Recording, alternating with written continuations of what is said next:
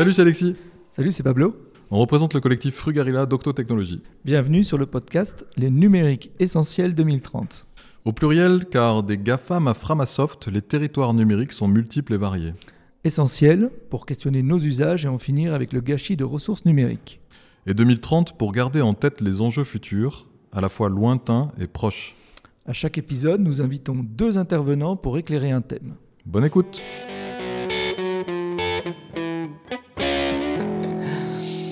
Bonjour à tous. À nos côtés, Michaela Hemsch, qui m'écrivait il y a quelques jours depuis la mer Rouge où elle étudiait les récifs coralliens et s'émerveillait de la symbiose, de la compétition et des boucles de rétroaction que l'on y voit à l'œuvre. Elle a créé Éclosion en 2004, une entreprise de conseil pionnière dans la transposition des leçons de la nature pour des organisations plus performantes et pérennes. Elle y développe du conseil dans la communication d'entreprise, les pratiques organisationnelles intégratives et de gouvernance. Cela passe par la formation, le coaching et la facilitation, l'adaptation culturelle, l'optimisation des processus, la pensée durable régénératrice, le biomimétisme appliqué et l'analyse systémique. J'ai découvert Michaela au travers d'un MOOC, MOOC, MOOC, d'un MOOC en ligne, merci Tristan, d'un MOOC en ligne, Designing Resilient Regenerative System, donc euh, design de système régénératif résilient, tout un programme. Bon, j'avais trouvé ces interventions très fines sur un sujet souvent difficile car mis à toutes les sauces, le biomimétisme. Comme elle s'engage régulièrement dans des travaux orientés vers les systèmes complexes et la facilitation inspirée par les systèmes et processus observés dans la nature, j'ai tout de suite pensé à elle pour parler du numérique et système vivant, car oui, vous l'avez compris, c'est le thème du jour. Essayons d'y voir clair et si cela peut nous inspirer dans nos réflexions sur les numériques essentiels 2030. Michaela, est-ce que j'ai dit des bêtises dans cette présentation? Pas pour le moment. Merci. Et avec nous, on a aussi Kevin Richard. Kevin et Michaela se sont rencontrés dans une communauté internationale appelée System Innovation Network, qui pense autour, euh, dont le sujet est tout, tout ce qui est système, comme son nom l'indique, et dont ils étaient les porteurs sur le hub de Genève. Français d'origine, en tout cas, savoyard, parisien, mais aussi togolais de pérégrination, et maintenant depuis longtemps suisse. Papa de deux filles, Kevin est architecte et designer d'objets. Le design et l'innovation sont son dada, hein, vous vous en doutez. Et si en plus vous pouvez y ajouter relations dans les systèmes sociaux, alors là, vous en faites un homme heureux. En 2020, il crée la communauté Design, pardon, hein, mon anglais a, bossé, Design and Critical Thinking, avec pour but de dépasser les paradigmes limitant les praticiens en construisant des compréhensions partagées, des connaissances et une création de sens collectif à l'intersection du design, de l'innovation, du changement et des systèmes. Ces dernières semaines, à côté de, son day-to-day job, il travaille avec deux collègues sur un papier RSD 12, Systemic Design Association, autour d'un nouveau framework de design systémique stratégique, plein, plein, de, plein de grands mots, hein, là on en reparlera après, qui se repose sur des métaphores visuelles pour faciliter des discussions sur des sujets complexes. Hein. Vous voyez bien qu'on est dans, dans le monde de la complexité. Donc on compte sur lui pour apporter un regard de créateur d'artificiel, ce sont ses termes, de designer, en apportant son expertise sur les systèmes complexes humains. Je n'ai pas dit de bêtises, Kevin? Non, c'est parfait, merci beaucoup. Bon. Et avec moi, naturellement, Tristan, qui va nous écouter, peut-être intervenir, et en tout cas nous, nous faire le plaisir de, de conclure nos débats. Tristan, j'ai pas dit de bêtises Non, pas encore, mais j'espère que tu vas en dire qu'on ricane un peu quand même.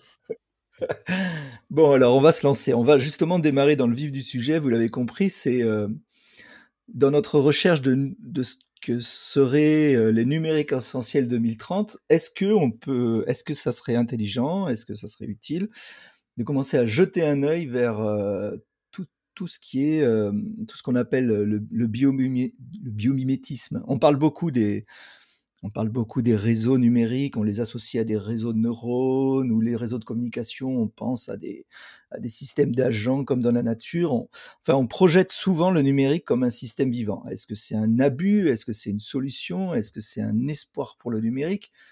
Est-ce que c'est une chimère? Comment est-ce que vous proposez de commencer les débats? On va commencer par Michaela si ça vous va.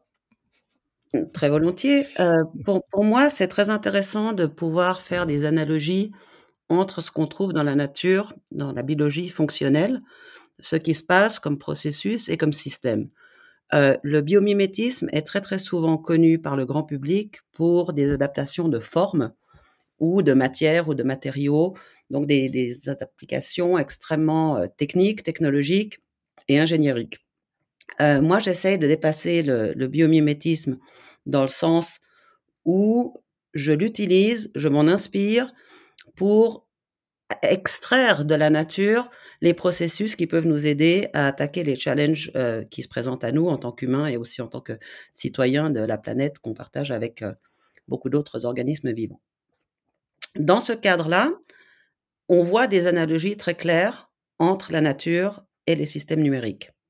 On voit notamment euh, les nœuds et les organismes, les nodules euh, et, les liens. On voit des connexions, des interactions, des échanges euh, de, de, ressources, euh, d'informations. On voit des flux d'énergie. Euh, on voit une distribution, un habitat créé peut-être un, un, peu abusivement sur, sur l'idée d'un écosystème, mais on peut pas on peut pas très bien classer les deux l'un à côté de l'autre de manière un à un on peut s'en inspirer, on peut faire des analogies, on peut faire des métaphores. Et là, Kevin, euh, notre chef métaphorien ou métaphoriste, euh, pourra probablement euh, aussi nous éclairer dans quel sens c'est une métaphore et pas une transposition un à un d'un système vivant à un système également distribué et qui peut donner l'impression qu'il est vivant et autonome. Avant de, avant de voir justement peut-être le point de vue de Kevin sur ce que tu viens de dire, Michaela, donc tu comprends bien que nous, notre recherche euh, numérique essentielle 2030, c'est de se dire, tiens, euh, qu'est-ce qu'il va être possible de faire vis-à-vis des numériques dans les années à venir avec toutes les, toutes les limites qu'on est en train d'atteindre? Est-ce que, euh, est-ce que se dire, ben on va, comme tu le dis, il y a beaucoup d'inspiration sur les systèmes vivants, est-ce que se dire, prendre les systèmes vivants comme exemple, c'est un bon point de départ finalement? Alors, dans l'idéal pour un système vivant, euh, l'objectif d'un système vivant étant de se perpétuer et d'envoyer euh, son ADN dans le futur et, propager la vie, euh, on voit tout de suite qu'il y a des limites avec euh, les systèmes numériques parce que, premièrement, ils ne sont pas vraiment vivants. On peut essayer d'aller plus loin en essayant de s'approcher des systèmes vivants et d'insuffler euh, des éléments qui ressemblent à la vie euh, pour les rendre plus résilients, plus adaptables, plus intéressants pour les utilisateurs. Euh, mais ce n'est pas toujours possible, notamment pour une question d'énergie et de contexte. D'accord, donc aller, aller vers des systèmes vivants a des limites. Oui. En tout cas, ça va. Nous, on va en, dans, dans, il y, a, il y, a, beaucoup de mouvements vers l'éco-conception, vers la limite de. de, de c'est très lié à, aux questions d'énergie. On se dit, tiens, comment est-ce qu'on réduit, on réduit, on réduit le, la facture énergétique du numérique? Et on se dit, tiens, ben, les systèmes vivants, ben, il y a un sous-entendu justement régénératif. Il y a eu pas mal le nom régénératif là dans le dans l'introduction. Et, euh, voilà, est-ce que c'est une illusion ou est-ce que c'est quelque chose qu'il faut creuser? De regarder les systèmes vivants pour fabriquer nos numériques alors, on peut évidemment s'inspirer de ce qui se passe dans la nature, c'est-à-dire notamment la réutilisation euh, de ressources une fois qu'elles sont utilisées. Euh, dans la nature, il n'y a pas de déchets. Les déchets sont toujours réutilisés par d'autres organismes pour maintenir le système en vie et, et, le réutiliser. Probablement que dans le numérique, pour l'instant, cette question n'a pas vraiment été recherchée, c'est-à-dire le recyclage de l'énergie dans le numérique, je crois, n'a pas encore été vraiment euh, conçu ou imaginé de manière euh, créative. Et on peut probablement euh, effectivement se tourner vers la nature pour voir comment les éléments qui constituent un déchet peuvent être euh, détruits ou désassemblés pour être réassemblés dans le sens d'utiliser moins d'énergie et réutiliser des parties qui sont constitutives de, de l'environnement. Je vois Kevin qui hoche la tête. Oui, je, le voyais aussi. Je dis, Kevin, tu vois des, analogies sur les, lesquelles on peut appuyer ce, ce début de débat sur l'utilisation des systèmes vivants pour les systèmes numériques? Alors, je sais pas si j'ai des analogies qui, qui correspondraient à, à ça. Mon, on va dire mon positionnement par rapport au sujet, c'est que je pense pas que ce soit une bonne chose personnellement de vouloir faire des analogies justement entre système numérique et système euh, et système vivant. Euh, déjà parce que je pense que les analogies sont sont pas forcément euh, sont pas forcément possibles pour les raisons que Michaela a évoquées. Et du coup, ça, crée en fait une illusion que ce qu'on est en train de changer, c'est réellement le comment dire que c'est réellement le territoire sur lequel on devrait travailler donc je vais, je vais clarifier ce que je suis en train de dire parce que je vais utiliser des termes peut-être pas forcément un peu techniques, mais le numérique, c'est pas, c'est c'est un proxy de notre société, de notre société humaine, et à ce titre, elle sert des, des besoins et des, un désir d'accomplir des changements dans, le monde réel, mais c'est un intermédiaire. Et donc, pour cette raison-là, euh, c'est pas un système vivant euh, et ça sera jamais un système vivant autonome dans le sens où on l'entend dans le système, euh, un système vivant tel qu'il existe dans la nature. et du coup, on peut bien sûr aller piocher le biomimétisme. En fait, l'idée principale, c'est de se dire on va aller piocher des, des, fonctionnements dans la nature et puis on va, on va les transposer dans un autre, dans un autre contexte. Et donc, forcément, on va faire un, on va, on va faire un travail de, de transformation où on va interpréter les choses et on va, la, on va les recontextualiser. Et ça, c'est un travail en général. C'est quelque chose d'important de comprendre qu'il y a de la recontextualisation qui est nécessaire. C'est jamais du 1-1. Et c'est pour ça c'est pas une analogie. Par contre, se dire, on pourrait l'utiliser comme métaphore pour se dire c'est un meilleur futur, de se dire si les systèmes numériques étaient plus comme des systèmes euh, vivants. Mais là aussi, je pense que euh, c'est oublier le fait que c'est juste des, c'est encore une fois, c'est un intermédiaire de nos, de nos sociétés. et en tant que, personnellement, en tant que designer, je trouve que c'est plus intéressant de se dire, de regarder aussi ce qui se passe autour de ces systèmes numériques et de se dire que c'est peut-être ceux-là qui ont besoin d'être plus comme, plus, on va dire, régénératifs et plus résilients. Et les systèmes numériques suivront le, mouvement comme moyen d'accomplir ce que la société cherche à accomplir. Le, peut-être le problème qu'on voit, c'est que dans les systèmes numériques aujourd'hui, parce qu'ils servent des, intérêts et des objectifs très précis, ils sont aussi très peu diversifiés en réalité par rapport à un système vivant. C'est-à-dire qu'on a tendance à aller vers une moyenne en général, qui est une moyenne logique, hein, qui est une moyenne rationnelle, euh, où il y aura forcément un moyen d'accomplir un objectif qui sera toujours plus performant que les autres. C'est jamais les plus performants qui réussissent, mais c'est jamais les moins performants qui réussissent. On, se retrouve un peu à un milieu où typiquement ben, les frameworks de développement, je prends juste cet exemple-là, ou même les approches qu'on a en design sur ces sujets-là euh, tendent à s'uniformiser. Et c'est pas juste parce qu'on perd en, créativité, hein, c'est pas ça. C'est juste que forcément, à force d'essayer, il y a des choses qui marchent mieux que d'autres, et on tend vers cette, euh, cette on va dire, ce, comment on appelle ça? Ce, cet optima, en fait, dans le système, où, où on, atteint mieux ses objectifs de cette manière-là.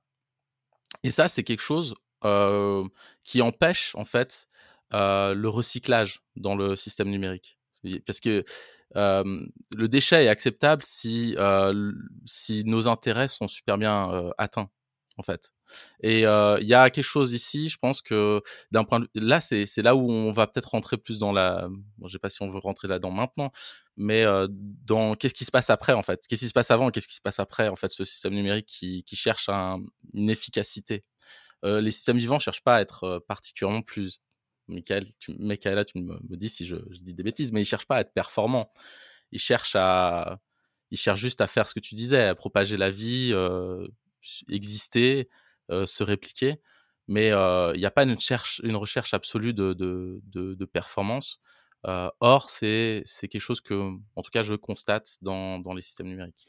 Alors, ça, je pense que ça nous permet de poser le débat. Là, pour le coup, j'ai 4-5 questions qui me sont venues, donc je vais vous les balancer, et puis on décide qu'est-ce qu'on prend dans ce que j'entends. Donc j'entends, on ne sait pas forcément se poser, on ne sait pas poser la question du déchet du côté du numérique versus la nature. J'ai entendu ça dans les propos de Michaela, et ça m'a ramené aussi à des conversations qu'on a régulièrement sur euh, le terme régénératif. J'y reviens, qui est qui commence à devenir un terme compliqué à utiliser. En tout cas, quand on commence à l'utiliser dans l'industrie euh, dans l'informatique, dans le numérique, ça sent le ça sent le piège. En tout cas. voilà, ça, ça, ça, ça, sent le truc caché. Enfin, qu'est-ce qu'on fait de cette notion de régénératif? Est-ce qu'à un moment on peut l'être? Comment est-ce qu'on gère cette notion de déchet Ça, c'était ma première question qui m'est venue. La deuxième question qui m'est venue, c'est dans ce que tu dis, Kevin. Tu me dis, euh, en fait, c'est un proxy qui sert. Là, tu as dit avant, après. Avant, tu as dit autour. Donc, qu'est-ce que c'est que ce, tout ce truc qui est autour du numérique, qui lui est peut-être euh, Enfin, c'est peut-être sur lui qu'il faut s'interroger. J'entends aussi dans vos propos euh, qu'on a potentiellement, et vous allez me dire, vous allez me rebondir là-dessus, hein, une différence entre optimisation et résilience. Parce que quand ce que tu décris avec une approche itérative du design, tu as une optimisation, une optimisation, mais qui n'est pas forcément la même chose qu'une résilience de plein de systèmes divers vivants. Et derrière, j'entends euh, la question de l'intentionnalité. Donc voilà, là, en gros, vous m'avez donné 4-5 euh, points rebondissez sur celui que vous voulez, j'ai pas d'ordre. Est-ce qu'il y a quelque chose sur lequel vous voulez partir? Moi, j'aimerais bien qu'on parle de l'intentionnalité pour commencer, parce que ça, centre un petit peu le, le, débat et le contexte. Et dans la nature, le contexte est clé pour, la, pour le développement de toute espèce. Enfin, d'abord, donc le principe de l'évolution, c'est une grande diversification et le contexte fera le tri. Euh, la niche écologique va être remplie par l'espèce qui va le mieux, ou dans l'état de l'espèce, où, l'adéquation entre la niche écologique et le contexte sera euh, la meilleure. Et j'ai l'impression que dans le système numérique, parce que le système n'est pas un vrai système ouvert et qu'il a une intention, ce qui n'est pas le cas dans la nature, la nature n'a pas d'intention, comme il y a une intention, l'idée du développement et de l'innovation et du choix des espèces qui survivent, si on veut, ou, des pratiques qui survivent, ne se fait pas de la même manière parce que le choix est biaisé par le concepteur ou les concepteurs du système. Le, contexte dans le numérique est un contexte humain et le contexte naturel, c'est un contexte euh, de facteurs biotiques, abiotiques, de soleil, de, de physique et de chimie, euh, qui n'a pas d'intention, alors qu'effectivement, chaque fois que l'être humain essaye de créer quelque chose, il y a une intention. Donc, l'agrégation des intentions n'est pas forcément celle qui était au départ de dire on va faire un village global, on va tous euh, vivre interconnectés et, on va servir la démocratie, par exemple. Je vois Tristan qui lève la main. J'ose pas parce que j'ai l'impression d'usurper et de sortir de mon rôle. Euh, non, mais là, finalement, euh, je trouve fascinant ce que tu dis, Michaela, et, mais je suis pas sûr d'être complètement d'accord parce que finalement, euh, tu me fais penser au système économique, finalement. Enfin, ce que tu me dis évoque le système économique. Euh, c'est qu'il y a d'un côté euh, les produits qui sont fabriqués par des entreprises, et ça peut être des produits numériques, mais en fait, ces produits ils sont issus de, d'entreprises qui opèrent au sein d'un marché. Et là, le contexte, enfin, l'intentionnalité, elle est, elle est, elle est différente. On ne fait pas. Euh, enfin, l'idée c'est de faire que l'entreprise survive et peut-être transmettre pas son ADN dans le futur, mais transmettre son actionnariat dans le futur, ou enfin ou sa valeur euh, dans le futur. Euh, et donc elle, elle va lancer des projets. Il y a cette diversité peut-être au sein des, de l'entreprise, diversité de projets. Est-ce que je sais pas, Apple va faire un smartphone et puis va faire un baladeur euh, musical, tu vois Et puis euh, qu'est-ce qui marche le mieux enfin, Il y a une notion un peu d'adaptation. Je, je, vois un genre de mimétisme où, je, suis en train de m'embourber, c'est terrifiant. Oui, mais en fait, euh, ce que j'entends, parce que j'entendais la même chose, enfin, je pense qu'on entend la même chose, Tristan, tous les deux, c'est. Euh,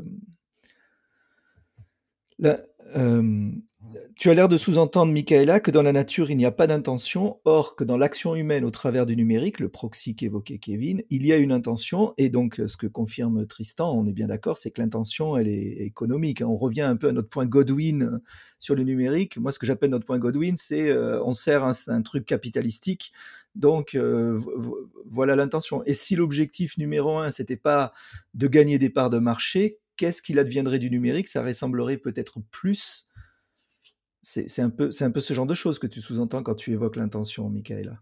Alors, le système numérique dans lequel on vit, enfin, ou les systèmes ou l'environnement numérique dans lequel on est, est clairement soumis au capitalisme.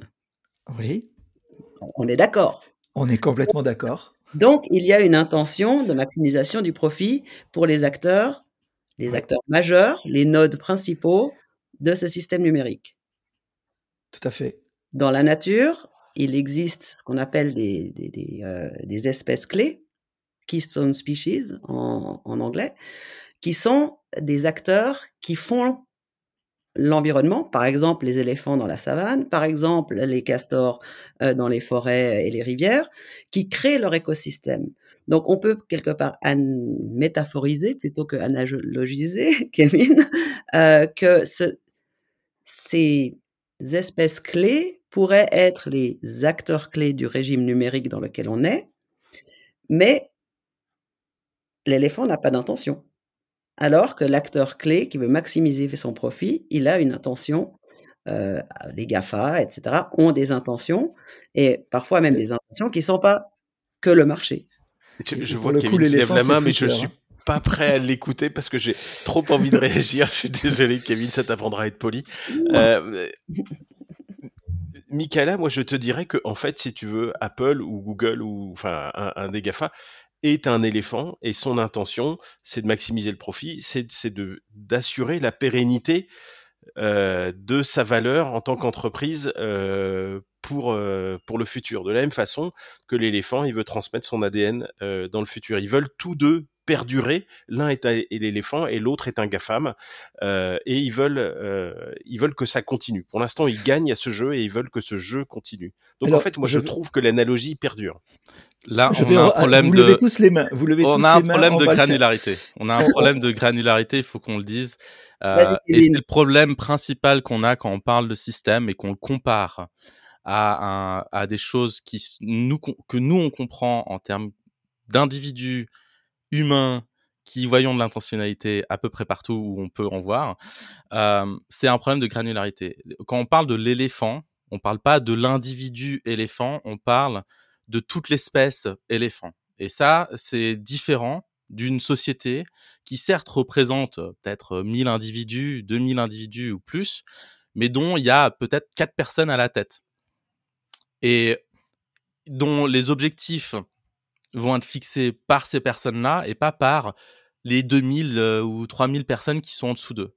Euh, et, ça, c'est quelque chose, on va dire, euh, qui est une distinction qu'on peut faire entre un système vivant et un système humain, euh, qu'on va appeler un système social humain, qui va répondre à des objectifs de certains individus ou d'un groupe d'individus, et, euh, et qui, qui, va être euh, du coup matérialisé au travers de, on va vouloir les rationaliser ces, ces objectifs, on va vouloir les, on aime l'ordre, on aime euh, euh, mettre de l'ordre dans ce qu'on dans, dans, dans, ce qu'on voit euh, pour en faire sens. et c'est pas un défaut, hein, il faut pas le voir comme quelque chose de négatif, mais c'est une distinction notable qu'on peut trouver avec un système vivant on est dans les systèmes vivants, hein. on, est, on est des êtres vivants, on, on, est un système vivant aussi, mais on peut, on peut dessiner cette ligne dans le, dans le sable et dire ça c'est une distinction euh, euh, qu'on peut faire entre euh, les, les, éléphants comme espèce et groupe et, et puis un système capitaliste ou un système économique. voilà. Ça serait ma façon de distinguer les. je te, je te challenge, mais je te troll parce que je trouve que tu oublies trop facilement la position du mâle dominant chez l'éléphant. tout comme le, le CEO est un mal dominant. Paf Là, je vois la pauvre Michaela qui s'effondre. Euh, non, non, mais c'était un troll. Ça n'attendait pas vraiment de réponse. Le mythe du mal euh, dominant. c'est très amusant que ce soit un mal dominant qui me le dise. Est-ce qu'on est peut, dire, est qu'on peut dire que sur l'écran, dans le fond, derrière Tristan, il y a, y a un Tyrannosaurus Rex qui affirme sa masculinité et sa domination Voilà, exactement. Euh, mais c'est du second degré. Ce que je veux dire, c'est que c'est amusant que tu parles du mâle dominant euh, chez les éléphants, parce que les mâles ne sont pas dominants chez les éléphants. Ce sont les matriarches, c'est un matriarcat, et les mâles ne font pas partie du troupeau et ils ne viennent que pour s'accoupler et le reste du temps, ils sont très très fâchés et ils se promènent de horde en horde et ils se font toujours rejeter. Donc l'espèce éléphant n'est pas dominée par les mâles. Et c'est peut-être pour ça que la savane perdure toujours.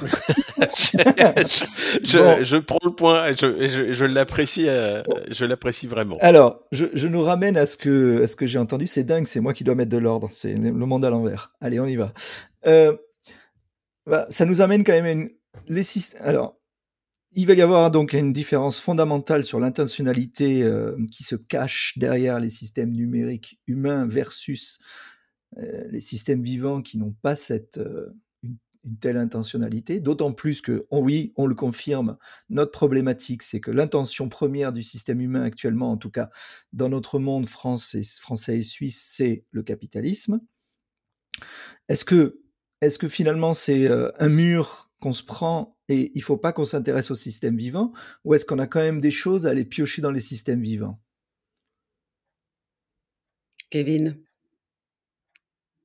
je, ne sais pas si je suis vraiment la meilleure personne pour répondre à cette, à, cette question. J'ai envie de répondre oui, bien sûr, il y a des choses intéressantes et des choses, des concepts et des, euh, euh, des, des, processus où, où en fait, des moyens dont la nature va créer des liens et va générer des choses qu'on peut, qu'on peut copier, entre guillemets. on peut essayer de, de, mimer, pour reprendre le bon terme. je pense que c'est, tout à fait pertinent.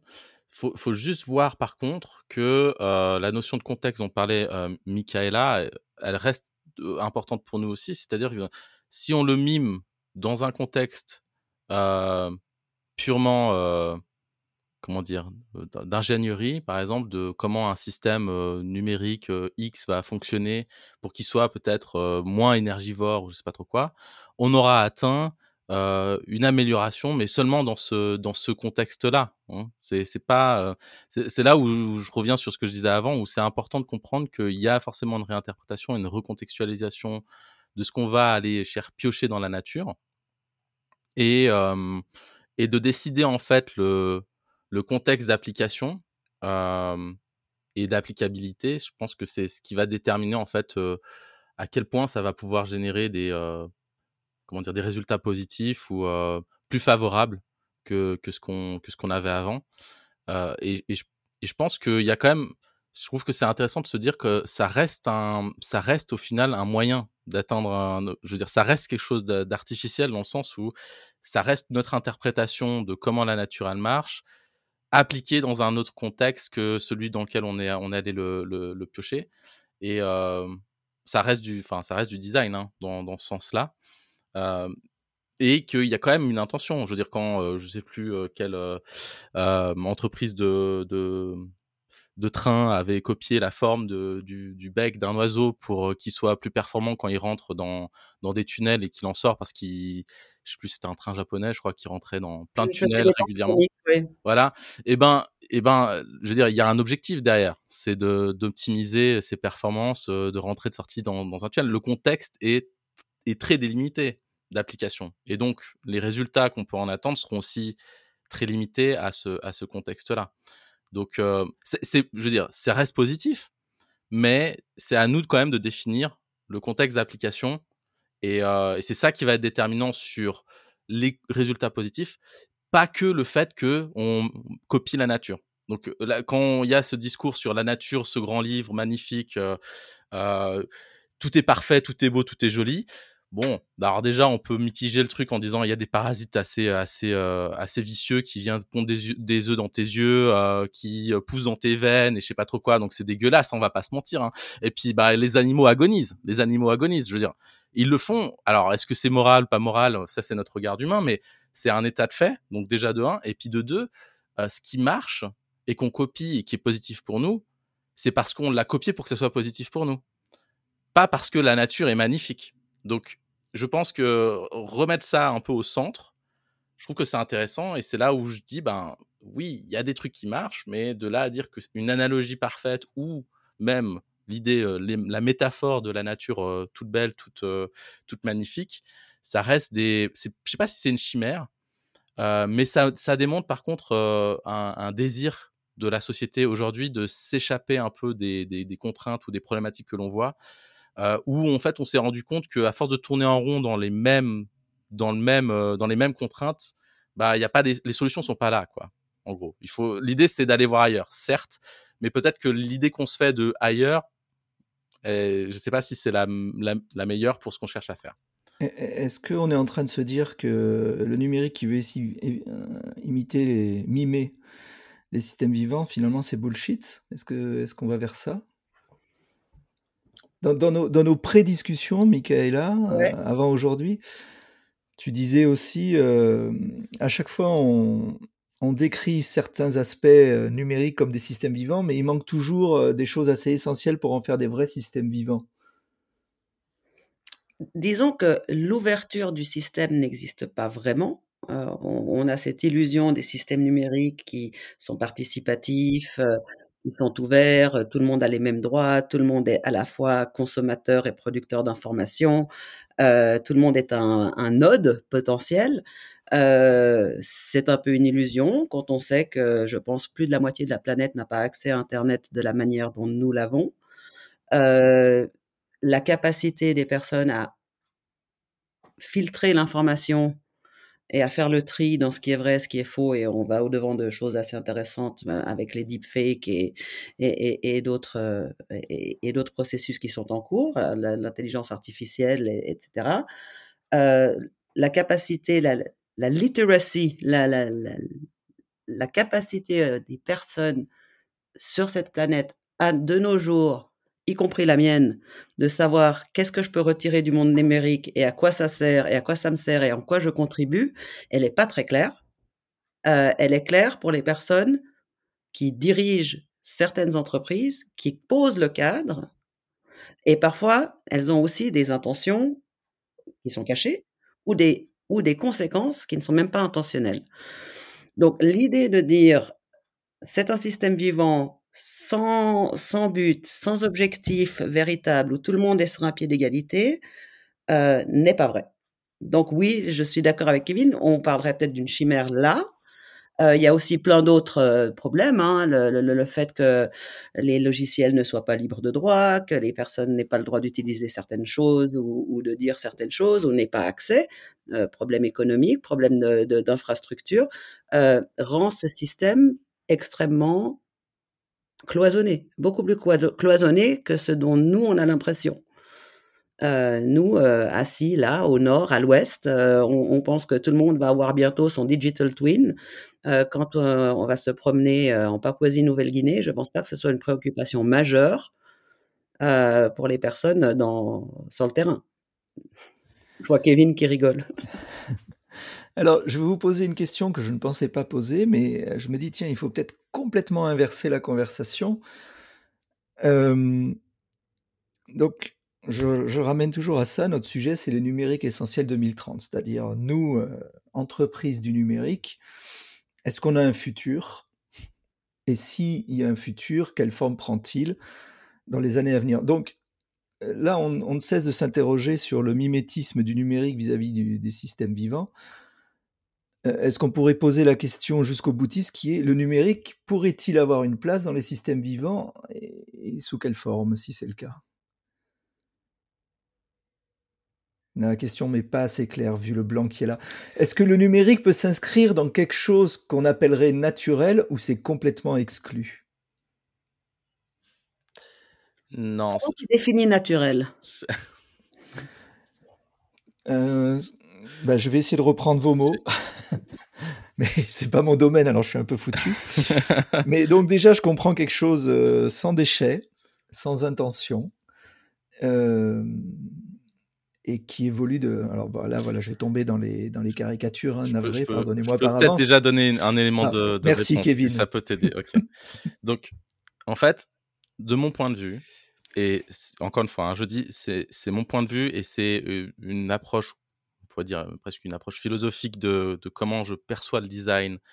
J'ai dit, je, me considère comme un, créateur d'artificiel dans le sens où je crée des, objets qui soient physiques, numériques, peu importe.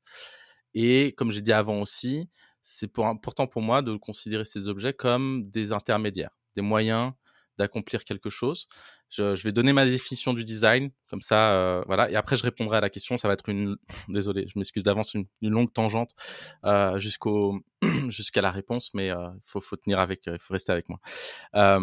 La définition que j'ai du design, c'est pas une définition basée sur une discipline. C'est une définition un peu généraliste. Donc, voilà, il y a des gens qui vont pas être d'accord, mais ma définition du design, c'est euh, toutes les activités, les processus qui euh, aident à la création de médiums d'interaction pour catalyser des changements. Voilà. Et c'est important, les termes sont importants. Un médium, c'est pas quelque chose de défini, ça peut être quelque chose d'amorphique. Euh, ça peut être un processus humain, ça peut être de la politique, ça peut être euh, un objet, une maison, une voiture, peu importe. C'est pas très important. Le, le médium, il est défini par le contexte dans lequel il existe et il existe pour amener un changement, il catalyser ces, changements. Voilà, c'est comme ça que je définis.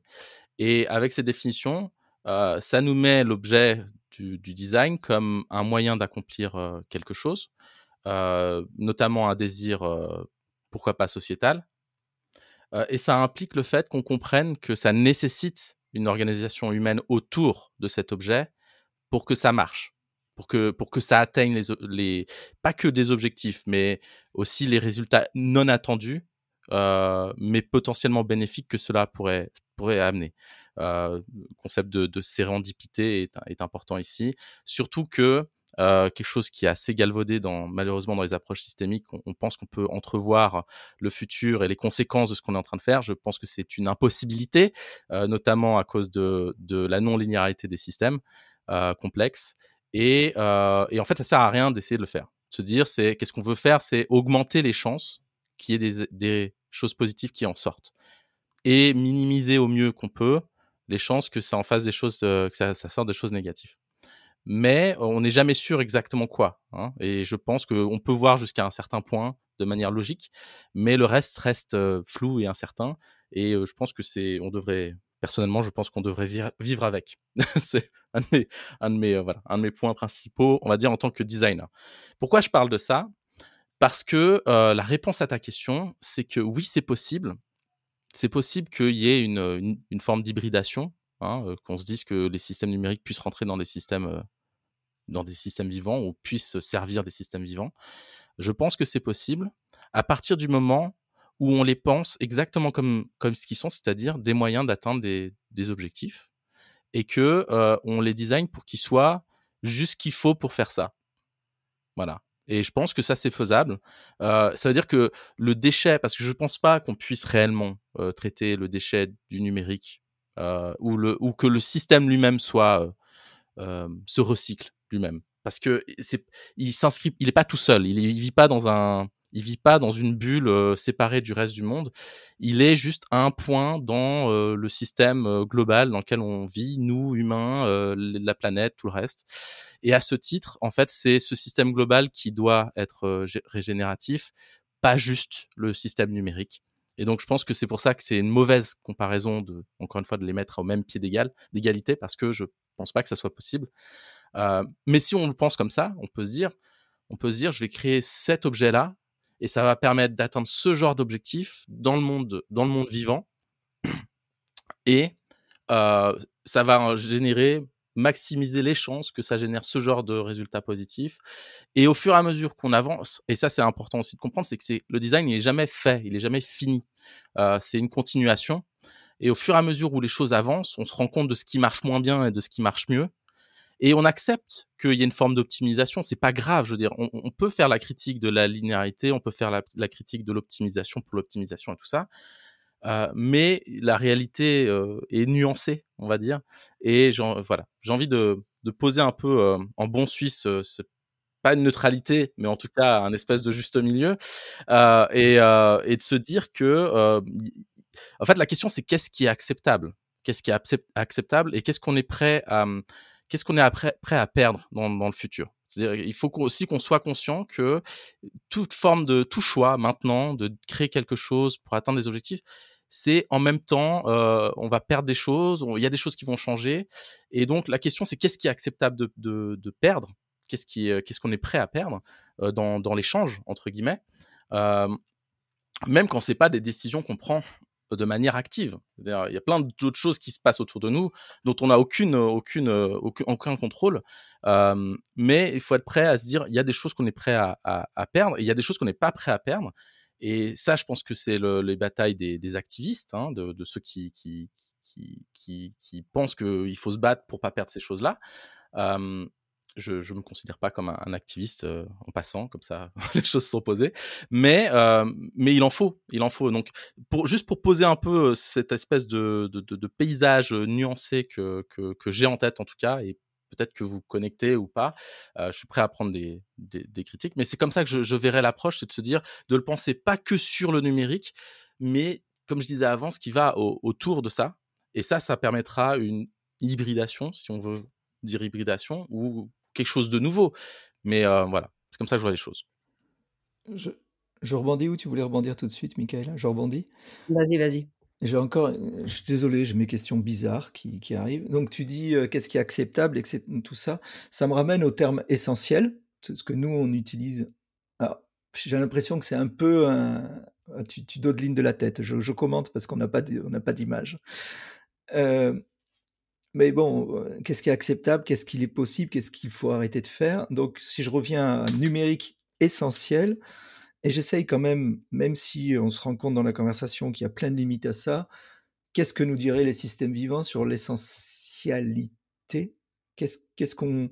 Nous, si on nous interroge sur numérique essentiel, et je suis complètement d'accord avec toi, euh, on n'a pas les réponses, Kevin. Ce qu'il faut, c'est juste euh, les principes de ce qui pourrait arriver et favoriser le positif. Donc dans cet essentiel, et si je fais un parallèle avec les systèmes vivants, qu'est-ce qu'on qu'est-ce qu'on devrait mimer, puisque mimer est le terme que vous voulez qu'on utilise. Alors moi, je préfère traduire que mimer, mais ça va très bien, parce que ça oblige de savoir où on va et où on vient, et la langue source et la langue euh, objective.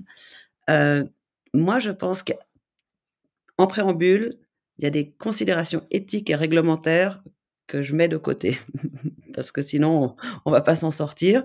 Euh, on va admettre que l'intentionnalité du système numérique ou des acteurs du système numérique est d'aller vers quelque chose de plus vivant. Et dans cette, si on part de cette prémisse, qu'est-ce qu'on peut faire pour le rendre plus vivant? Je, je rephrase ta, ta, ta question. Premièrement, augmenter l'adaptabilité et la possibilité d'évolution des différents acteurs, des différentes espèces, euh, des interactions. Euh, les systèmes vivants sont extrêmement adaptables, résilients, euh, imaginatifs. il y a des milliers de doublons. On, ne parle plus de chaîne alimentaire, mais de, de, web alimentaire, de, de réseau alimentaire. il y aura des interconnexions qui seront beaucoup plus denses et envers beaucoup plus d'acteurs. Pour l'instant, on est dans quelque chose d'un corps assez polygonale et on devrait être micellaire euh, dans, dans, dans, le sens où, où, tout est connecté à tout. Euh, donc ça, c'est, je pense, quelque chose qu'on pourrait traduire euh, des systèmes vivants, avoir des connexions plus fines et plus capillaires entre les différents acteurs.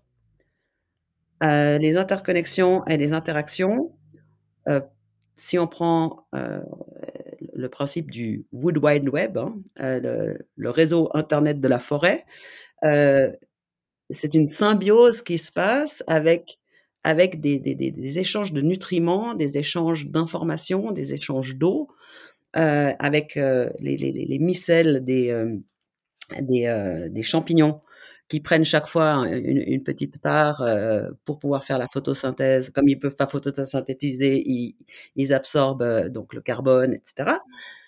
d'avoir une situation plus win-win et plus distribuée des ressources et de l'interaction et de d'aider ceux qui sont plus faibles et d'avertir ceux qui ont des prédateurs qui viennent les brouter, etc., etc. D'avoir un, un, réseau comme ça qui est beaucoup plus axé sur la perduration, sur la pérennité, la pérennité du système en tant que tel, plutôt que des acteurs au sein du système. Ça, c'est plus, plus, de collaboration, plus de collaboration, d'entraide. Euh, d'entraide, mais aussi de compétition, mais disons à un niveau plus bas que des gros effets d'annonce, quelque chose qui, qui, soit beaucoup plus organique et, et beaucoup plus permanent. Deuxième chose. J'ai encore une troisième. Euh, et puis après, euh, je vois que Pablo est. Non, je voulais juste, je voulais juste rebondir sur un terme que tu m'as appris qui est cooptition, un mélange de coopération et de compétition. Voilà, je ferme la parenthèse. Absolument. Et, et pour moi, on a ce problème de l'énergie et des ressources.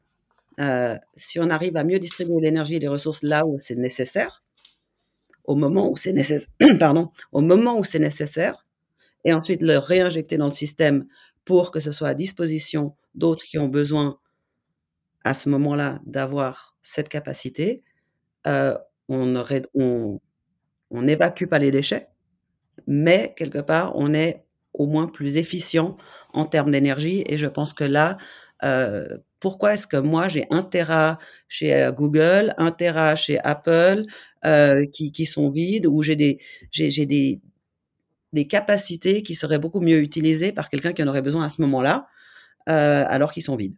Euh, ne serait-ce que ça, de, de, pouvoir transférer les capacités de stockage, les capacités de, de, de, la bande passante. Pourquoi ma bande passante, elle est la même le jour que la nuit, alors que je, je travaille très peu euh, le jour ou la nuit, euh, etc. Ou, ou, en fonction des time zones. Je veux dire, pourquoi est-ce que tout le monde est toujours au maximum? On veut toujours le max euh, pour être au, dans un maximum de confort au cas où on en aurait besoin. C'est comme avoir sa propre voiture plutôt que de louer une voiture quand on en a besoin. Euh, passer à cette euh, à l'énergie de l'usage à la place de l'énergie du stockage. Ça, c'est ma troisième, euh, ma troisième possibilité où j'ai l'impression que c'est très intéressant. Après, on a évidemment aussi l'intégration de supports physiques qui sont organiques, euh, qui sont très très intéressants. Mais là, c'est une question technique. Et qu'est-ce que tu veux dire par là? Si tu veux émuler est-ce qu'on peut garder, euh, tu, veux garder ça en tête? Je vous réponds avant et parce que ça a l'air très prometteur aussi. Euh, alors moi, je, je, Michaela, je vais te, je vais te dire qu'en fait, euh, cette économie de la fonctionnalité, en quelque sorte, elle est déjà à l'œuvre, même si tu t'en rends pas compte.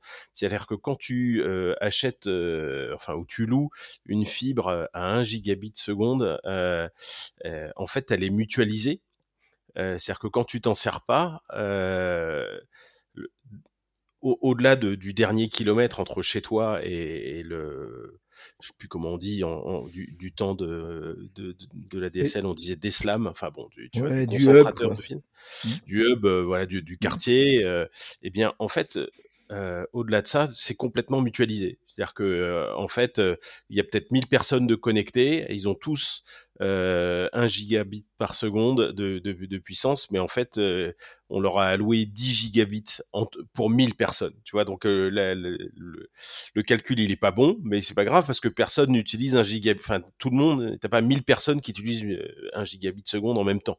Donc en fait, c'est déjà partagé. De même que tu as peut-être un Tera chez Google et un Tera chez Apple, je peux t'assurer que tu payes un Tera, mais tu n'utilises pas un Tera. Et donc en fait, les mecs, il n'y a pas assez de disques durs pour tout le monde derrière, et donc euh, euh, quand tu vas rajouter, tu vas stocker un nouveau fichier, ben on va t'allouer un peu plus, mais en fait tu partages déjà des disques durs qui, euh, Il n'y a, a, pas assez de, il y a pas autant de disques durs que ce qui est vendu. Ça, c'est formidable dans le capitalisme. Hein. Le, meilleur truc, c'est c'est quand tu vends quelque chose que la personne n'utilise pas et donc elle paye, mais tu lui files pas. Ben, c'est exactement ce qui se passe avec euh, ta bande passante, avec euh, ta capacité de stockage, euh, etc. Par contre, dès lors que tu commences à rentrer dans ton matériel à toi et tu, si tu as un ordinateur, un PC ou tu as un smartphone que tu l'utilises ou que tu n'utilises pas, il est bien là, il a bien été construit et là on a bien payé 100% de la facture énergétique euh, et c'est pas du tout mutualisé. Ça c'est vrai. Alors qu'il y a des possibilités euh, technologiques. Euh, ton disque dur de 1 Tera dans ton PC, s'il est connecté à Internet, on pourrait envisager de le mutualiser, enfin d'en mutualiser peut-être la moitié avec d'autres personnes, euh, ou de mutualiser, mutualiser aussi ton processeur euh, qui est inutilisé pendant une bonne partie du temps, je dirais probablement 90% du temps. Il n'est pas vraiment utilisé à, sa pleine puissance. Il y a déjà des systèmes qui ont existé en peer-to-peer où quelqu'un vient utiliser la puissance de stockage ou de calcul de ta machine euh, pour, par exemple, faire des, calculs scientifiques euh, distribués à très grande échelle. Ça existe ça a pas, euh, enfin c'est pas extrêmement répandu. Euh, et puis quelque part, quand même, tu payes l'usure du disque dur, tu payes euh, ce qui est particulièrement vrai dans le cadre maintenant des nouvelles technologies type SSD, ou qui ont une durée de vie limitée. Si tu écris, lis, écris, enfin surtout en termes d'écriture sur le SSD, si tu écris sur un SSD, ça s'use en fait. Et au bout d'un moment, bah, il faut le jeter parce que le truc, il est toujours là, mais il est mort, il, génère des erreurs, il est plus fiable, euh, etc. Donc si quelqu'un venait écrire sur ton disque dur, tu serais bien emmerdé parce que bah, en fait il l'use, mais c'est toi qui payes à la fin, quoi. Donc c'est un peu chiant. Pareil pour l'électricité de ton processeur qui, euh, qui se met en mode économie d'énergie, sauf s'il est bien utilisé. Donc si quelqu'un vient mettre un, calcul sur ta machine, eh ben, c'est toi qui payes l'électricité euh, derrière. Vas-y, Michaela. Merci, Tristan. Euh, je sais plus ce que je voulais dire. Bon, si, si, l'analogique peut-être. Euh, ah, le, stockage, euh, le stockage sur euh, de l'organique. Alors, je ne suis pas du tout une spécialiste de, de, de, ce domaine-là, mais on peut imaginer créer de la matière programmable qui soit organique. Et, et dans ce cas-là, euh, ça serait une, une chimie totalement différente et ça permettrait d'avoir des supports qui se régénèrent enfin qui se, qui se désagrègent et qui serait possible de, de reconstituer en d'autres euh, en d'autres composants et ça ne remplirait pas les poubelles. Bah, oui, exactement. C'est super intéressant. Euh, je, Pablo, je me permets parce que euh, on a euh, chez Octo un de nos collègues qui en parlait euh, récemment sur l'IA, où en fait on pourrait très bien imaginer à propos d'intelligence artificielle qui sont euh, des réseaux de neurones avec beaucoup de guillemets qui tournent sur des systèmes binaires électroniques à base de silicium, d'électricité, etc. Et dit en fait il y a des pistes de recherche pour faire des réseaux de neurones sur des circuits analogiques et, euh, et, alors là, pour le coup, avec un, un vrai mimétisme, enfin un biomimétisme, et là, c'est une technologie radicalement différente. C'est pas du silicium, du binaire, du transistor. C'est des choses complètement différentes, mais qui nous permettraient d'être beaucoup plus proches, euh, enfin, d'approcher avec une économie radicale de matière et d'énergie euh, des modèles de fonctionnement du neurone euh, en tant que tel. Et là, on ferait des réseaux de neurones qui ressembleraient beaucoup plus à des vrais réseaux de vrais neurones, euh, et donc avec un coût euh, énergétique et de matière qui serait infiniment plus favorable. Et malheureusement, j'en sais pas plus, mais ce que j'entendais de sa part, c'était extrêmement excitant. C'est sûrement quelque chose qu'il faudra qu'on qu'on aborde dans un futur épisode. Est-ce que alors je je vais essayer de conclure avec la question qui me semble centrale de notre conversation. J'ai quand même aussi l'impression que vos derniers propos, euh, ça peut être du scientisme et euh, ça peut être, on peut tomber dans le scénario de la science va nous sauver. Et euh, bon, ok, voilà, un petit bémol peut-être. C'était pas du tout mon intention. Oui, oui, oui, oui. Moi non, plus. je me doute, je me doute, je me doute. J'ai l'impression que le, la, question clé aujourd'hui dans notre conversation, euh, c'est on a quand même, on a quand même pas mal. Bon, je laisserai faire la conclusion à Tristan. Je veux pas faire de conclusion, mais le point clé c'était l'intention. On, voit que l'intention était quelque chose d'assez euh, fondamental dans, toutes ces différences qui s'expriment. Et je, me rappelle, euh, on a eu une conversation où euh, pour avoir pas de déchets, pas de déperdition, faut pas d'intention. On, en j'avais, entendu ça. Alors peut-être que je me trompe, peut-être que j'ai retenu ça et que c'est pas ce que vous avez dit. Ah, j'ai mélangé des choses. On me fait signe que j'ai mélangé des choses. Mais si on essaye de, si on voit que c'est l'intention qui pose problème, l'intention humaine actuelle, en quoi la nature peut nous inspirer sur le plan intentionnel qu'on devrait récupérer pour nos futurs et prochains médiums, pour reprendre le terme de Kevin? Je trouve que c'est intéressant ce que Kevin disait tout à l'heure à ce sujet. C'est-à-dire que si on lâchait un petit peu prise sur les intentions et qu'on laissait un petit peu faire les choses, le contexte, euh, peut-être qu'on aurait une approche un peu moins maximisante des profits ou pas. Euh, on serait peut-être plus proche de, de la non-intentionnalité de la nature. Après, moi, j'ai du mal avec ça parce que je reste un être humain euh, qui essaye de, de faire en sorte que le monde soit meilleur que comme je l'ai trouvé, ce qui est pas facile. Euh, et donc, je n'arrive pas à effacer l'intentionnalité d'améliorer. Euh, c'est quand même un petit peu le propre de, des personnes qui essayent de faire que le monde soit un peu meilleur autour d'eux. Euh, donc, effacer l'idée d'intentionnalité positive qui même peut-être aura des répercussions négatives, mais l'intention de bien faire, je pense pas qu'il faut qu'on l'efface. Euh, on met le maximum de chances de notre côté pour que ça se passe mieux. C'est ce que disait Kevin tout à l'heure. On, on, tend vers quelque chose en disant on, on met une, une, probabilité plus élevée sur un, une intention de meilleure distribution ou de meilleur euh, euh, vivre ensemble ou de meilleure collaboration ou co-compétition euh, qui, qui, soit plus respectueuse des autres habitants de la planète que, que le nôtre, euh, mais aussi d'autres euh, groupes humains qui ne sont pas peut-être aussi privilégiés que nous. Je pense que cette intention, on ne peut pas l'enlever, sinon on serait inéthique. Et comme la nature n'a pas d'éthique et que nous sommes quand même des êtres euh, sentients et pensants et avec une éthique, je pense que ce serait effectivement presque criminel de dire euh, évoque la, galère et puis, et puis on fait plus rien. Mmh.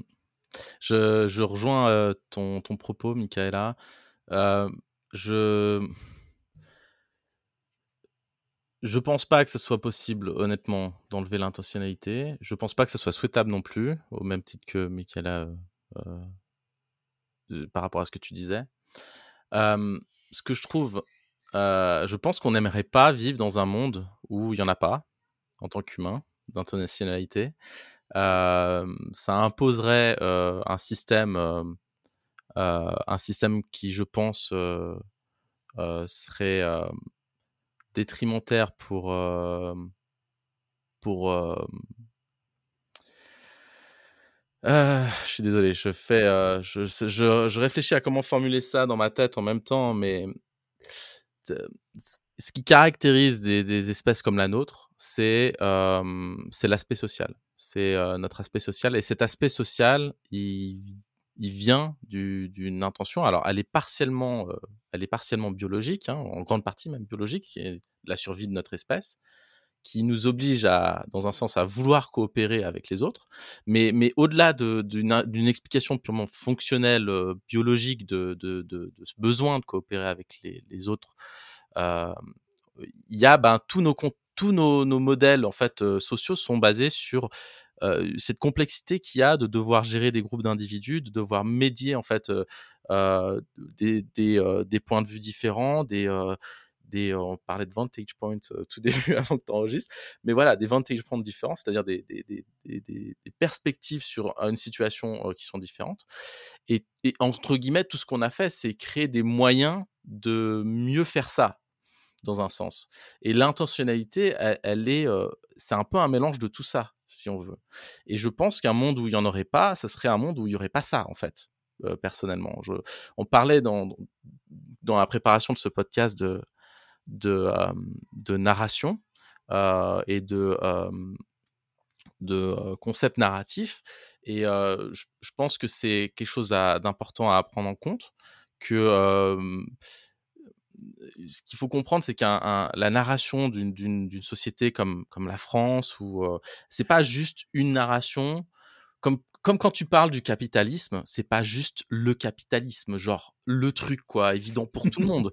C'est pas juste ça. T'es d'accord C'est un mélange de plein de trucs en fait. C'est pas juste un truc. Et, euh, et au même titre, au même titre, les, les sociétés, c'est pas juste un truc quoi. C'est pas, euh, c'est un mélange de plein de plein de choses et notamment de de narratifs qui fit mieux certains environnements locaux, mais qui se transposent quand même un petit peu sur des, contextes un peu plus globaux, ce genre de choses. Pourquoi je parle de ça? Parce que, en fait, si on, comprend l'intentionnalité d'une société, c'est pas une intentionnalité non plus. C'est un mélange de trucs, quoi. C'est plein de nuances différents et on appelle ça des, patterns de cohérence. Donc, une narration, c'est rien d'autre qu'un pattern de cohérence. C'est quand plein de trucs divergents, en fait, se retrouvent en termes de cohérence sur des, choses, sur des points, des, petits angles, en fait, sur des petites, des petits, comment on appelle ça, des pointes qui se, qui se connectent et qui font que c'est cohérent quand on l'entend, au même titre que le complotisme, hein, euh, juste pour reprendre, parce que ça c'est ce qu'on parle beaucoup euh, dans les médias, mais, euh, mais les, les narrations dans le complotisme, quand on écoute un complotiste et un autre qui parlent de la même du même sujet, ils vont pas être d'accord sur comment ça s'est passé.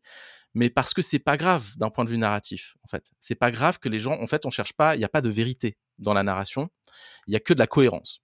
Et c'est pour ça que quand on aborde de la narration en général, comme quand on aborde des médias comme le film ou les jeux vidéo, on accepte qu'il y ait des choses qui soient pas vraies dedans. Parce que c'est pas important, on n'est pas là à apprendre tout de manière analytique. Un problème qu'il y a avec les systèmes numériques, juste pour continuer sur cette tangente, c'est que ils sont extrêmement explicites. Ils sont extrêmement explicites et en plus on les a réduits à des interactions purement transactionnelles. Et ça, ça, pour moi, je pense que ça, c'est un truc qu'on peut regarder maintenant et puis on peut se dire si la nature fonctionnait comme ça, hein, du coup, pour faire une analogie, elle, elle, se, elle se tuerait, elle, se, elle, mourrait.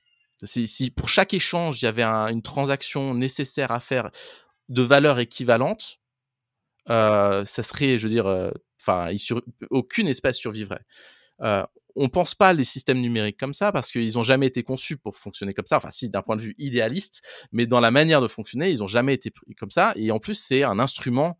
On parlait d'économie avant, mais c'est un instrument euh, économique. En plus de ça, c'est pas juste du numérique, c'est pas juste euh, du, je sais pas, un, objet, un, joli euh, site web. C'est c'est aussi c'est aussi un objet du, de économique, c'est aussi un objet narratif, c'est aussi c'est tout ça à la fois en fait. Et donc, je ne sais pas s'il y a vraiment une conclusion à cette phrase, mais là où je voulais en venir, c'était que de prendre tout ça en compte, ça fait dire que, de mon point de vue, on est encore une fois plus sur des sujets qui sont liés à un environnement social et du coup où l'intentionnalité est clé. C'est pas forcément la, la, la changer ou la mitiger parce que en fait elle est en constante évolution cette euh, je, vais juste citer je, encore une fois je pars dans une longue tangente tu couperas ce que tu veux dedans euh, non, je, coupe, je, couperai rien je ne couperai rien mais, alors mais euh, je, je, travaille beaucoup en fait avec les concepts de Gilles Deleuze qui a beaucoup travaillé donc c'est un mmh philosophe français euh, qui a beaucoup travaillé sur, euh, sur notamment des concepts que Michel Foucault avait développés sur les sociétés. Michel Foucault disait que avant, euh, avant l'ère moderne, comme on l'entend aujourd'hui, euh, on avait des sociétés de discipline où euh, les, les, espaces en fait de règles étaient euh, des espaces physiques, c'est-à-dire que la, la, un endroit physique déterminait des règles, des comportements qu'il fallait avoir dans cet espace physique, comme à l'usine, à la maison, dans la rue, on se comportait différemment parce que c'était des, c'était comme ça qu'on imposait des règles pour ordonner la société. C'est pas forcément péjoratif. Hein. Souvent en, français, on entend ordre comme quelque chose de, de, de, de comment dire, de, mais pas en Suisse. Je sais pas, je, mais je le prends, je le prends comme euh, dans le sens en fait euh, non moraliste, hein. juste ordonner les choses pour pour que ça soit plus facile d'en faire du sens et de ce point de vue-là, on, Gilles Deleuze disait qu'on est parti de sociétés de discipline et maintenant on est dans des sociétés de contrôle parce que en fait le contexte local a perdu du sens à cause de, des phénomènes de, globalisation. on doit changer la manière dont on impose des règles aux individus on l'a fait de manière naturelle. Donc il y a personne qui a décidé demain on va faire on va faire des sociétés de contrôle. Hein, c'est pas ça. C'est que ça c'est devenu ça en fait. Ça a émergé de la manière dont on connecte les choses aujourd'hui, qui sont globalisantes. Et du coup, la manière dont on a euh, de faire ça, Deleuze parle de, euh, de passer d'individu à individu. Euh, dans le sens où euh, en fait on est on est pour notre banque que ce qui a un rapport avec la banque. On est pour YouTube que ce qui a un rapport avec notre watch time sur euh, sur YouTube. On est pour voilà, on est juste des bouts d'informations pour plein de systèmes différents qui vont extraire de la valeur de ces bouts d'informations. Et, euh, et, du coup, on perd euh, le sens de place, on perd le sens de contexte euh, physique, au, alors au détriment de plein de choses, mais aussi à l'avantage que maintenant on peut, on peut voir des, des phénomènes de réseaux mondiaux qu'on ne pourrait pas voir avant. Donc, ce que je trouve intéressant, c'est de se dire, ça a des effets positifs, mais ça a aussi des effets négatifs qu'on ne pouvait pas apercevoir il y a 30, 40 ans. Ok, donc c'est pas de, pointer du doigt les technologistes de l'époque en disant vous avez fait de la merde, les gars, c'est n'importe quoi. C'est pas ça. C'est de se dire maintenant on peut apprendre de ça plutôt que de juste faire dans un sens pleurer sur qu'est-ce qui marche pas. Euh, qui est, je veux dire, d'être réaliste sur qu'est-ce qui marche pas, c'est une bonne chose. Je suis quelqu'un d'assez sceptique dans la, plupart du temps, donc je suis le premier à émettre des critiques, d'où le nom de la communauté Critical Thinking. Je suis le premier à, être euh, plutôt euh, critique par rapport aux choses, et c'est bien d'avoir un point de vue euh, analytique sur, sur une situation pour ça, c'est-à-dire où on arrive à dissocier l'émotion. Mais quand on veut se projeter dans l'avenir, on peut pas, on peut pas le prendre d'un point de vue analytique parce que comme il n'y a pas de logique dans ce qui va arriver, euh, puisque non linéaire, tout blablabla et tout ça complexe, eh ben on doit, on doit le faire autrement. Et c'est là où, pour moi, la créativité et l'imagination a, sa place. Et et on peut se demander comment on peut faire en sorte de réduire les choses qu'on voit aujourd'hui qui, qui, sont négatives, qui sont détrimentales pour, détrimentaires pardon, pour, pour, pour notre société, pour ce qu'on cherche à atteindre d'un point de vue sociétal et pas que économique, donc socio-économique, tout ce que tu veux. donc la nuance de toutes ces choses-là. Et de se dire, voilà, qu'est-ce qu'on pourrait introduire de différent euh, qui tendrait plus vers ce genre de d'histoire, ce genre de narration, et moins vers ce genre de, de narration. Et quand on aborde ça de cette manière-là, euh, moi j'ai un truc qui, me vient à l'esprit comme ça, c'est euh, se dire, bah, on a perdu ces contextes locaux. Ça serait intéressant peut-être de trouver des moyens de, les réintroduire. Euh, alors je sais que ça existe déjà, hein, donc il n'y a pas de, de spoiler ici. Hein, c'est des choses qui sont déjà qui existent déjà, mais voilà, il y a des dynamiques locales qui peuvent, qui sont spécifiques, qui fitent un, environnement local particulier. Et quand je dis local, je le dis physiquement parlant. Ce que tu fais à Paris répond à des, enjeux euh, qui sont spécifiques à ta localité euh, physique. De quand ce que tu fais, moi, ce que je fais à Lausanne, qui répond à d'autres enjeux, à d'autres enjeux physiques. Donc mes contraintes physiques sont différentes. Le web permet de mitiger ça dans un sens mais là où ce serait intéressant, c'est de se dire, mais comment, d'un point de vue physique, on pourrait changer ça? Comment on pourrait introduire un peu plus de ça dans les systèmes numériques?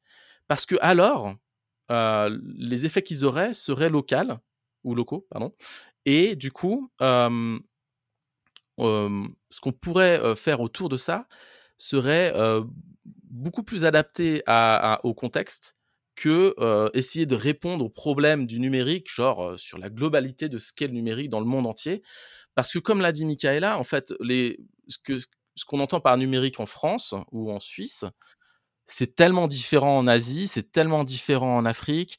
Moi, je suis allé, j'ai vécu en Afrique, euh, tu l'as dit, togolais de, de pérénigration, mais, j'ai vécu en Afrique. Là-bas, la banque, c'est ton smartphone et c'est des SMS.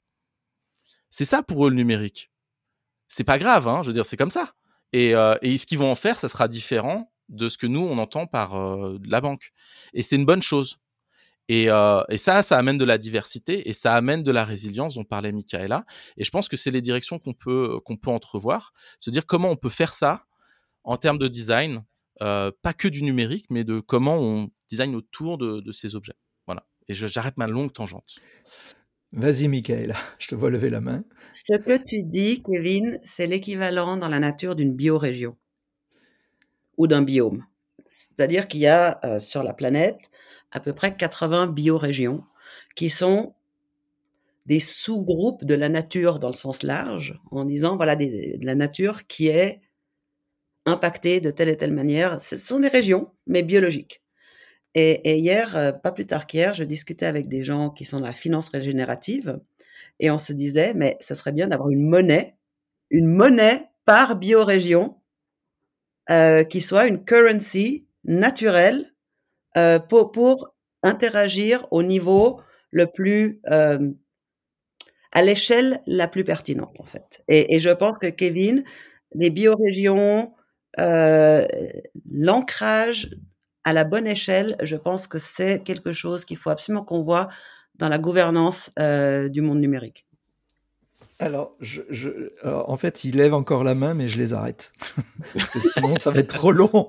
On, verra après. Mais maintenant, vous, maintenant, on tombe sur le, ce qu'on appelle le piège chez Frugarilla. C'est, il y a un de nous qui doit résumer ou donner son avis sur tout ce qu'il a entendu pendant l'heure. Et aujourd'hui, c'est Tristan. Oui, alors, bon, t'appelles ça le piège, moi j'ai un mot plus adapté, c'est un véritable traquenard. Bon, et comme euh, je suis le dernier arrivé, bah, ça fait la deuxième fois que je m'y colle, et euh, j'avais vraiment transpiré la première fois. La deuxième fois, j'ai, je crois que ça va être pire. Euh, j'ai appris plein de choses, c'était fascinant, ça part dans tous les sens, c'est des domaines dans lesquels je suis pas du tout expert. Euh, et, et c'est un, un, à la fois un, un ravissement euh, d'être exposé à des nouveaux concepts et, et aussi une véritable euh, angoisse parce que je, je sens qu'il va falloir que je, je lise, lise, encore plein de livres, que j'apprenne encore plein de trucs et que je découvre encore plein de penseurs et que, et que j'ai sur ma table de nuit euh, ce que j'appelle une pile de livres des Danaïdes. Donc c'est comme, comme un tonneau des Danaïdes qui se, mais sauf que là ça se remplit plutôt que de se vider. Euh, donc euh, c'est pas complètement rassurant. Donc euh, des concepts que j'ai retenus, c'est que oui, il y a des analogies, il y a des métaphores, mais en fait pas beaucoup plus. Euh, il y a des, des, choses radicalement différentes entre d'un côté le numérique et les écosystèmes naturels.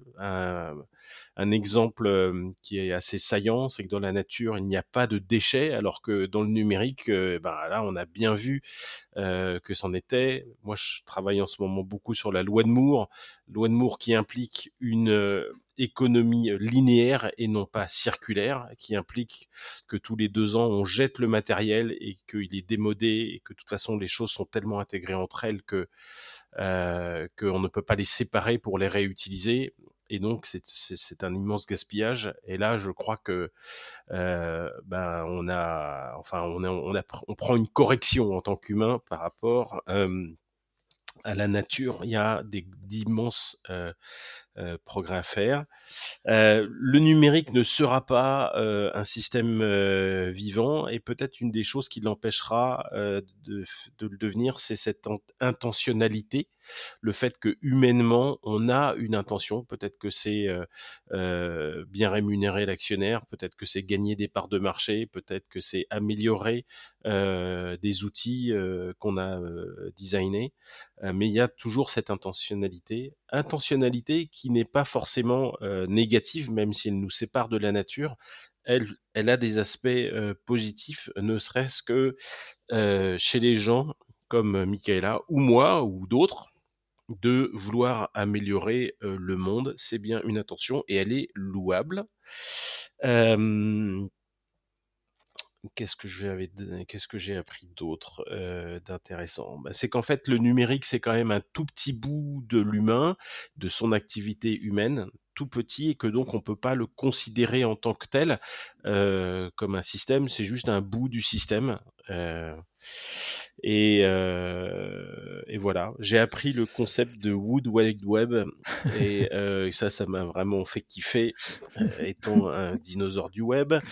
Euh, on a quand même à la fin convoqué Deleuze et Foucault. Alors ça, ça, pour moi qui avant travaillé sur la vie privée et donc euh, qui, qui, est, qui les ai découverts par la prison panoptique, ça a été un, un choc euh, plaisant, euh, on va dire. Euh, on, a, on avait en filigrane la notion que la diversité était facteur de résilience, et ça c'est quelque chose qui m'interpelle beaucoup. là, on utilise par exemple un système pour enregistrer qui s'appelle Zencaster, qui ne fonctionne que sur Chrome, et ça, ça me rend dingue parce que bah, déjà en tant que contributeur de Mozilla de longue date, je n'ai pas plus utilisé mon Firefox, alors que tout ça est censé, euh, enfin, ça nous force à, s'éloigner de la diversité des moteurs de navigateurs, et c'est, ça fait des années que je le dis, mais là je le vis dans ma chair, et on en parle justement dans dans ce podcast aujourd'hui on, on est forcé vers une monoculture euh, numérique qui effectivement euh, est contraire à, ce besoin de résilience qui est fondamental. Euh, et je vais terminer par la question qu'on n'a pas posée et, et que j'aurais enfin qui va nécessiter de vous réinviter, c'est pas possible autrement, euh, puisqu'on a beaucoup parlé de système et de, euh, de systémique aujourd'hui. La question que j'aurais aimé euh, avoir, plus encore, c'est la réponse que j'aurais aimé avoir. C'est là, on est, on est dans une situation où l'humain est en train de de scier la branche sur laquelle il est assis et Comment est-ce qu'on pourrait éviter ça? Une, une, phrase pour conclure, s'il vous plaît. Et, et, on en profite pour vous remercier euh, chaleureusement, euh, Kevin et Michaela, d'être intervenus. Oui. Et j'en profite aussi pour dire que les conclusions de Tristan sont toujours remarquables, ce qui le condamne à continuer. Et merde Alors, comment vous répondriez à cette question très ouverte de Tristan, très rapidement? Si j'ai qu'une phrase, je dirais profitons de ce que la nature peut nous montrer pour améliorer ce que l'humain fait avec intention. Stop. wow, Vas-y, Kevin, fais mieux. Bah, difficile de faire mieux, pour être honnête. Euh, euh, je, je je pense qu'il n'y a pas de. Enfin, voilà. Mon avis, c'est qu'il n'y a pas de bonne, il y a pas de réponse à cette question. Il n'y a que des raisons d'expérimenter. Voilà, ça serait ma réponse. Et, euh, et, et, et euh, je voulais, j'en profite juste pendant que j'ai la parole pour hijacker cette séance. Et, euh, et avant qu'on conclue, déjà vous remercier énormément de nous avoir invités parce que c'est une opportunité euh, pas comme les autres. On n'a pas eu, moi j'ai pas ce genre de discussion souvent, donc ça fait plaisir. Ça fait vraiment plaisir. Et euh, je voulais juste rajouter un point sur ce que j'ai dit avant, euh, et notamment euh, sur le contexte, sur les contextes locaux euh, et l'aspect éthique, parce que souvent en France, moi je participe à des, je suis dans une des, dans, je participe de loin, je regarde ce qui se passe chez euh, designer éthique et tout ça, euh, qui, qui sonne très français, franco-français en passant vu de l'extérieur, c'est assez amusant, et pour plein de raisons, et notamment un positionnement très déontologique de qu'est-ce qu'il faudrait faire et qu'est-ce qu'il faudrait pas faire. Et c'est intéressant de se dire ça parce que côté Silicon Valley, ils ont aussi une approche très déontologique. Alors on peut critiquer très amplement leur déontologie, mais ils en ont une. Et elle implique le développement de règles éthiques dans le code et c'est du développement qui est globalisant puisqu'il répond à des contraintes qui sont globales et euh, de ramener un peu euh, la discussion au niveau local, elle permet d'avoir une discussion sur l'éthique qui est différente, une où on accepte que un point de vue éthique ou des principes éthiques sont différents en fonction des contextes par nécessité.